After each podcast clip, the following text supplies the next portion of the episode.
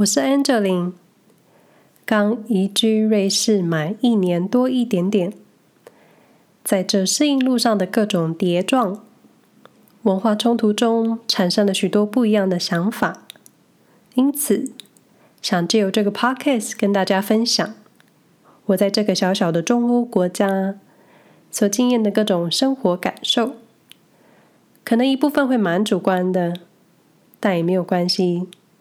因为这是我活生生的肉身体验，当然就希望透过我的分享，能让你对瑞士有更多方面的想象。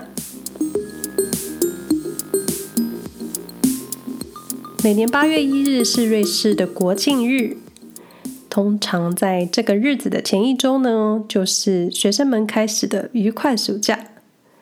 在平常的日子，我们家社区前面的公园。每天一定都会有小朋友玩到天黑才甘愿回家。夏季通常都在晚上九点半后才会天黑，所以你想，小朋友有多少电力要放？但是通常在放暑假的第一天，社区的小朋友们都会瞬间消失。孩子们的消失，对我们这个没有孩子的家庭来说，就是一种预告。预告欧洲人开始夏季旅行的日子。我个人觉得，夏季算是另一种欧洲各国人迁徙移动的时刻。北边的人想去南边度假，东边往西边走走，也有可能就安排环绕欧洲一圈的旅行。总之，各种移动都是有可能的。加上暑假到了，暑假。暑假就是父母拎着孩子旅行的时刻。当然，今年因为新冠肺炎的关系，欧洲人搭飞机旅行的意愿可能会大幅减少。开车的自驾旅行自然就成了移动的首选工具。早在几个月前就开始听说，有朋友们开始策划露营车的旅行，就是那种可以把小家庭拖着走的旅。旅行露营车里面有简易的厨房、卧房等等，所以对我来说就像是一个小家庭。欧洲有不少营地提供露营车停留的地方，所以很方便，你随停随休息。另一个好处就是家长除了携带小孩之外，也能携带所有行李，让孩子有不一样的旅行经验。同时省下不少饭店的住宿费，想想应该也是蛮划算的吧。至于欧洲夏季开车有什么要留意的呢？我个人觉得，首先在欧洲许多道路工程都会在春天、夏天执行，所以在高速公路上经常都会有施工的情况。因为施工，所以会缩限道路，然后就会塞车。我们有一段路是因为施工的关系，原定的车程是两个小时半，最后我们塞了四个小时，所以请各位要有心理准备。再来，夏季自驾旅行可能会遇上暑期移动潮跟开学前的车潮，所以你有可能会遇上塞车。再一次，你需要有心理准备。我觉得，如果你能避开高峰，就避开吧，因为你不会想要把车停在高速公路上，很苦。那在德国，部分高速公路是无限速的，所以，所以我觉得这应该是德国在汽车工业上能这么强大的原因，因为你能在高速公路上测试你的车性能有多高，所以。如果你想试试你的车速性能，在确保安全无虞下，你可以来德国的高速公路 开一段哦。那在高速公路上，如果你想上洗手间的话，也是有公厕的。加油站也是会有公厕，但部分就是会着收你清洁费，大约五十分欧元。我觉得跟瑞士比较起来，算是蛮便宜的。至少你使用的洗手间是干净的。哦，然后德国的百货公司使用洗手间也是需要收费，所以准备好一些零钱，我觉得是很需要的。那夏季旅行有一个困扰，就是许多商店都会放暑假。没错，店家也要放暑假，店家也要去旅行，所以可能有一些名店、餐厅，你很有可能会扑空。因此，在出发前巡店之前，请确认好店家有没有营业，不然你就会跟我一样站在店门前崩溃。那今年夏天，我们家也完成了我们的移动计划。但其实我是很抗拒移动的，因为目前疫情的不稳定，你不确定接触的人，他们到底接触过什么样的人，或者其他人的卫生习惯到底好不好，在各种想象下，自然就会有“我可以不要移动吗”的想法。那我们舍弃了搭飞机的选项，选择了驾车从瑞士北上德国。进行了为期十天九夜的自驾旅行。这趟旅行主要是先生想要拜访两年不见的父亲，同时也想探望住在德国北边的姐姐跟侄子，所以美其名是探亲访友之旅。在疫情下不得已的旅行跟移动，好像都需要有点借口才能说服自己去成行。那让我稍微概述这十天九夜的行程，同时分享给你们我在这各个城市里的发现。基本上，我们就是一路向北，在来回的途中，我们会走访六个不同的城市。最北到的北边的城市就是德国北部的 Hamburg。我们的规划是在车程约三小时的地方选一个城市停留过夜。再继续往前。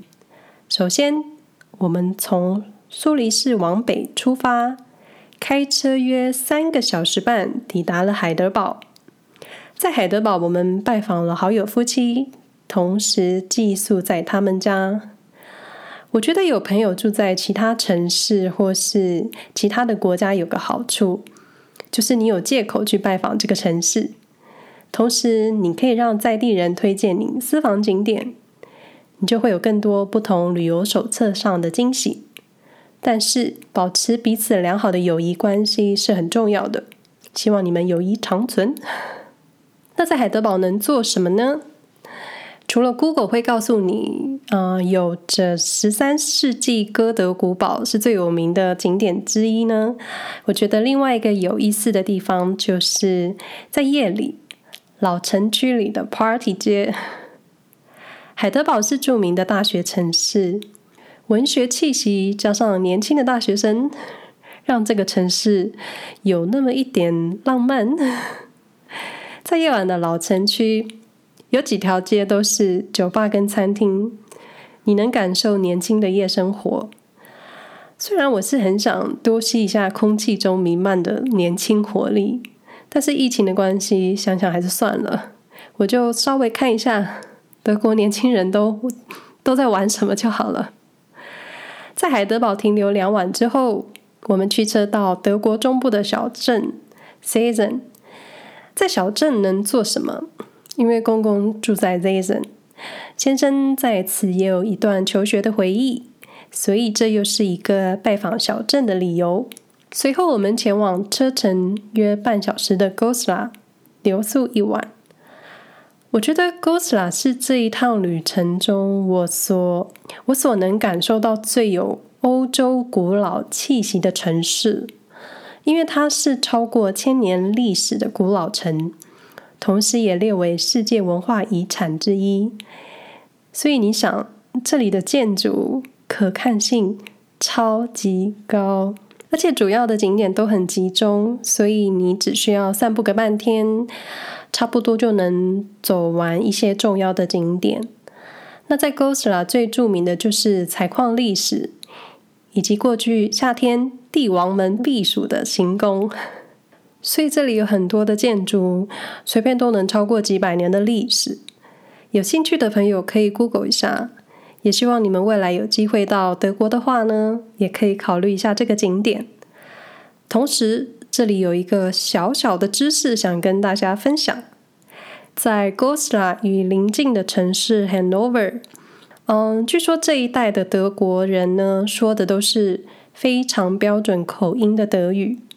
因为我先生抵达的时候，一直告诉我，这里讲的是 Clear German，干净德语。虽然我是听不出口音，但未来有朋友想来德国学习德语的话，也许可以考虑 Goslar 或是 Hanover。接着我们前进德国北边的大城 Hamburg，因为先生的姐姐就住在这，理所当然就是我们会拜访的城市之一，也是我们这趟旅行最北边的城市。Hamburg 汉堡是港口城市，所以很忙，很多商业活动。但我没意料这里风很大，女孩子们请留意保湿。因为我在隔天的时候就发现我的嘴角干裂了，干到裂开。你知道无法咧嘴大笑真的很苦，所以请留意保湿哦。那我个人最推荐汉堡的现代建筑，其中最有名的就是在河岸旁的易北爱乐厅，里面有三个音乐厅，还有餐厅以及五星级饭店。那音乐厅的话呢，据说你想要看表演，要在一年前或是更早预定。意思就是，二零二一年的表演，你现在都买不到票了。虽然不知道疫情的关系，音乐表演会如何安排延期，但想要在这里看表演的话，你需要超前部署，提早抢票。建筑设计本身也很有看头。早期是最大的港口仓库，在二零零七年时决定整新为音乐厅。一到九楼保留了港口兴盛时期的旧仓库，外观保留了红砖设计。在耗时十年后完工的音乐厅就成了汉堡新地标。建筑的上半部是大量的玻璃面，使用超过上千面的玻璃墙。那建筑内部是大量的白色。与波浪状的玻璃做设计主轴，据说是全球最贵、最厉害的音乐厅。但建筑太有看头了，让我来解释真的太失礼。所以各位，请 Google 搜寻，看看其他专业人士的介绍，同时也看一下这个建筑，真的很美。那观光客可以领号码牌上楼，看看这个城市的各处景色与天际线。但是重申一次，楼上风也很大。Hamburg 是我个人蛮喜欢的城市，很都会，很多民族，很有活力跟生命，感觉就像回到台北，是我会想留下来住的地方。但是风很大，我要再考虑一下。那在 Hamburg 建筑也很不一样，因为二战时期这个城市被东炸一块，西毁一区。所以在战后重建时，在被炸毁的缺口重新补上新的建筑，所以你在这里就很容易看到新与旧的建筑穿插，你会有点错乱，但也很有意思，有一种提醒人们不要忘记历史的感觉。加上 Hamburg 是一个被河、被湖切开的水上城市，这里有超过两千座的桥。夏日经常也能看到在水上划船或是划立桨板的人。哦，谢谢一个朋友告诉我，stand up pad 中文叫做立桨板。总之，Hamburg 是是跟德国其他城市有很大差异的城市。中间我们也去了一些景点，但是很多地方都没有走完。我个人是，我个人不是喜欢走马看花的旅行，所以这次停留没有走太多地方。那如果有到过 Hamburg 朋友，也可以告诉我有什么其他的地方可以去。结束 Hamburg 就是往南回的回程。我们先到了德国中部的城市 Göttingen 留宿一晚。Göttingen 也是德国有名的大学城。啊，因为先生在这里念书，所以这一站有一种回顾他过去历史的感觉。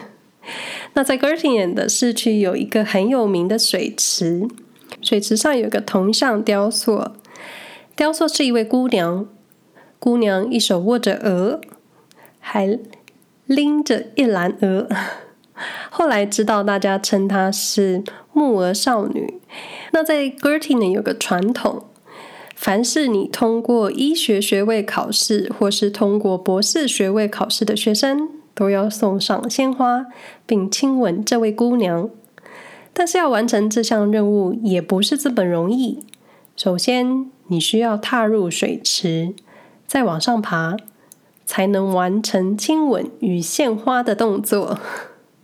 但是通过考试的心情就是很快乐，所以应该做什么事都很愿意吧。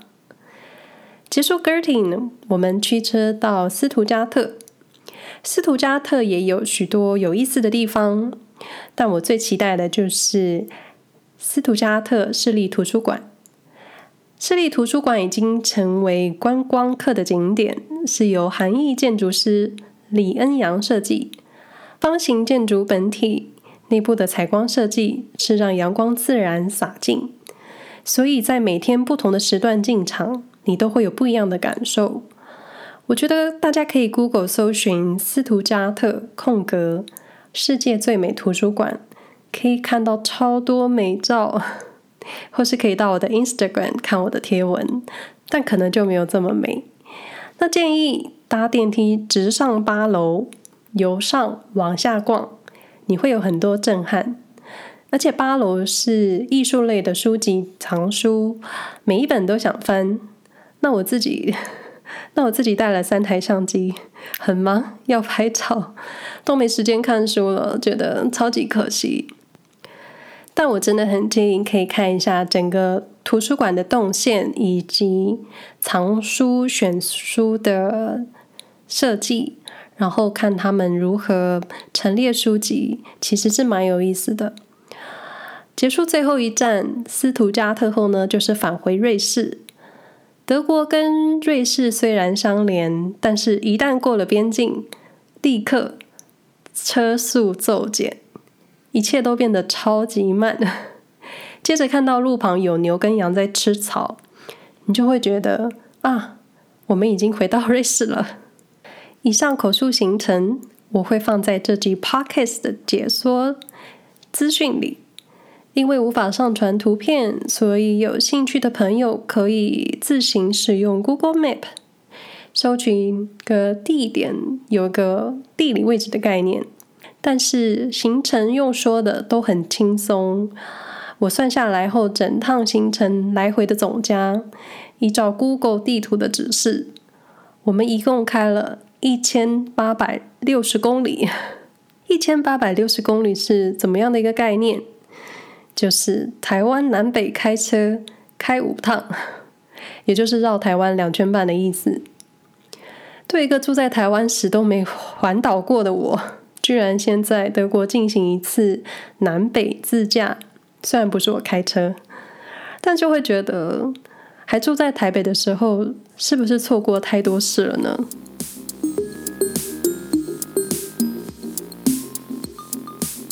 以上内容不代表其他住在瑞士的人的立场，我也没办法代表任何人，我就代表我自己。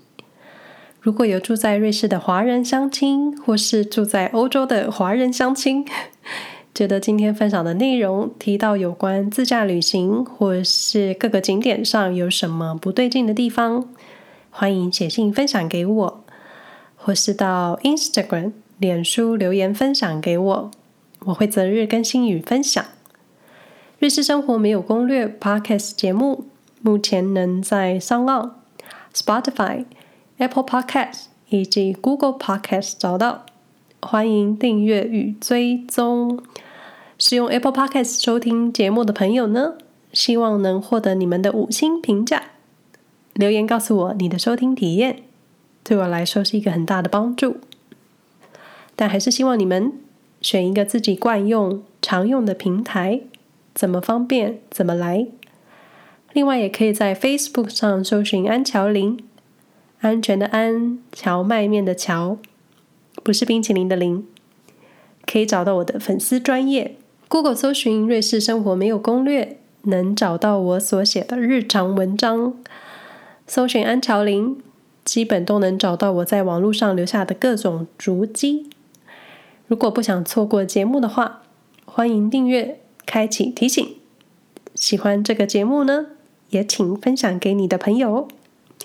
那我们下回再说喽，拜拜。